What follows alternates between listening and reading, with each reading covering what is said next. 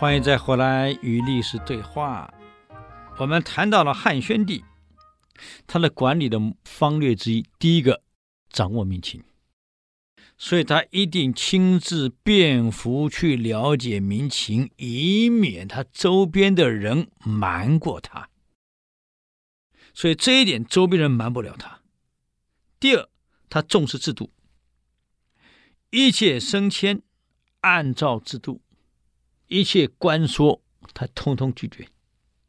所以官员能不能进来，按照当时汉朝的规定，由地方先推荐贤良、方正、孝廉纳贡，经过廷试后进太学培训完，再任官。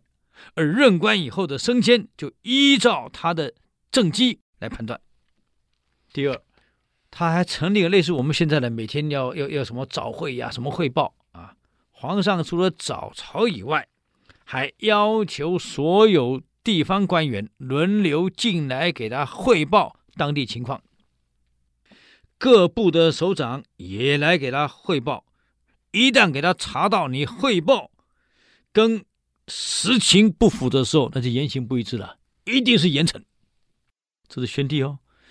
如果都一致，而且确实做得很好，一定重赏。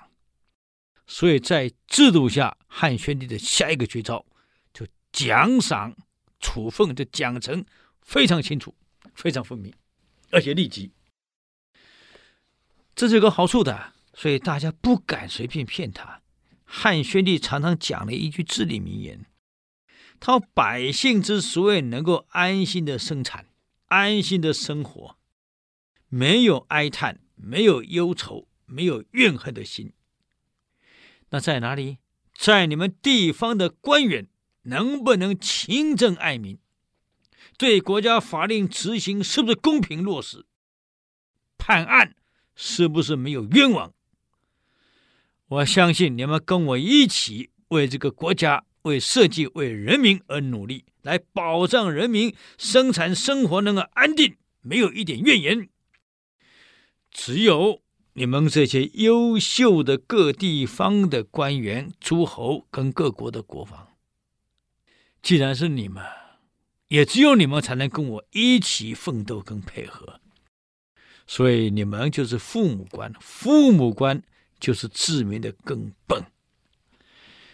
哎，在古代，一个皇帝讲这个话呀，往往比现在民选出来的还更清楚。就因为这样，所以当时官员都得言行一致，而且有事没事他会打电话，哎，我要见谁，你过来一下。突然要你见，突然要你知道，啊，我在找你，而且做报告，你不要给我看东西，你就直接告诉我，看东西搞不好是秘书写的，你照念呢，有什么用？我问你，直接跟我报告，表示你常常重视民情，你的了解都记在脑里。为什么记得住？你不是背来的，因为平常就来看，平常就要听百姓的话，平常在处理百姓问题，所以你不需要稿子，不需要准备，随时跟我报告。他要是这样做呀，念稿子谁不会？找两个秘书写好一点不就好了吗？哎，他不允许的。我的宣帝真的是管理是有一套啊，嗯，所以他了解太守、地方官对老百姓生活影响太大，他就考虑过一个问题：过去几朝。往往因为怕太守势力太大，才能调来调去，时间不长就调，所以他都建立一套制度。一个太守任期几年后才调，这个任期制在宣帝手里完成了。因为任期比较长，不会调来调去啊，所以太守对当地老百姓的教育教化就能落实，不会改来改去。一个太守一个观念，两个太守两个观念，老百姓听谁的？听不到半年又改了。现在长期下去，对老百姓的教化、人民的教化教育可以执行的落实的彻底一点。还有国家政令的推行，也比较能够落实。那么这样一来，老百姓不容易骗他，他也不会欺压百姓。而且不但这样，因为皇上有个习惯。临时会召你进宫报告，又不能看东西，所以他必须要对民情的彻底了解。当然，皇上有个特征，赏赐地方官员不手软。我以前讲过，项羽为什么失败？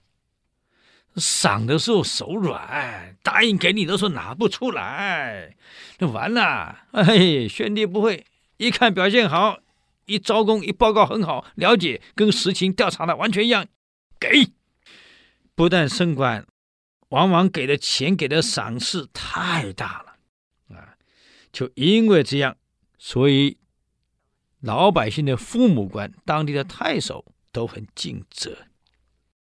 其次，这个宣帝有鉴于，因为当时上官桀之乱，霍光原来这个人本来是蛮温和的，就是因为上官桀之乱以后，霍光个性也变了。他杀了上官桀以后啊，就变成了像酷吏一样。尤其再加上刘贺错误的领导人以后，这个霍光可能觉得压力大。先皇受托的事儿我没做好，我拿什么见先皇去？所以霍光的后面几年用法非常的严苛，那个非常重啊。我们讲治乱是用重典，这个霍光用法非常重啊。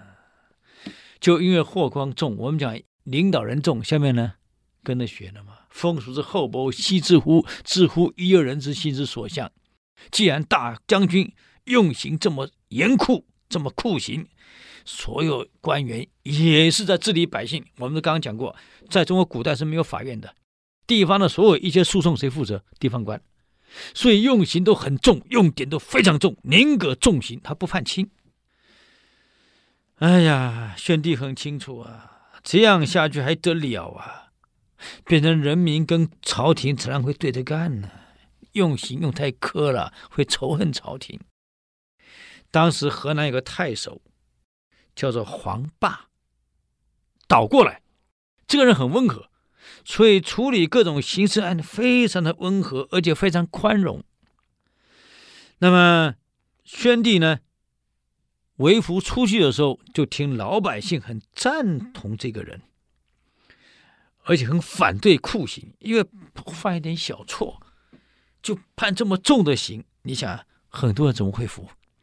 黄霸的特征是这样：对于很多案，我能给你轻的就给你轻，尤其是有一些家里有困难的人，有些犯罪是被迫不得已的，他不完全看你犯罪，还看你当时当时犯罪动机，还有背景。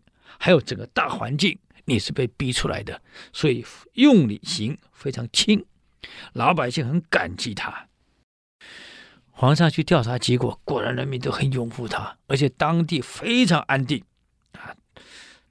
那么知道黄霸执法非常公正，而且不用重刑啊，很多疑难杂症都给他摆平了。他问了一下全朝的官员，也都很很很同意。另外还有一个叫于定国的。官员、廷尉也是做得非常好，对那些鳏寡孤独的人用刑，他都量得很轻。还有一些罪证不足的，他绝对不会下重刑。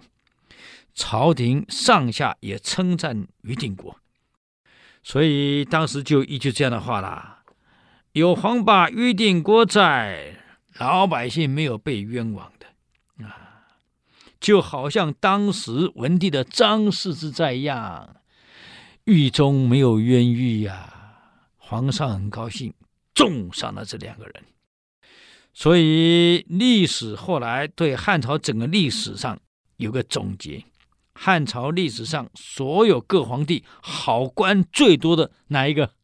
汉宣帝。所以他被称为一个忠心的皇帝，真不容易啊！啊，所以武帝之乱之后到这里，不但平静了，而且又恢复到文景的盛世，啊，好，非常谢谢各位与历史对话，我们下周再见。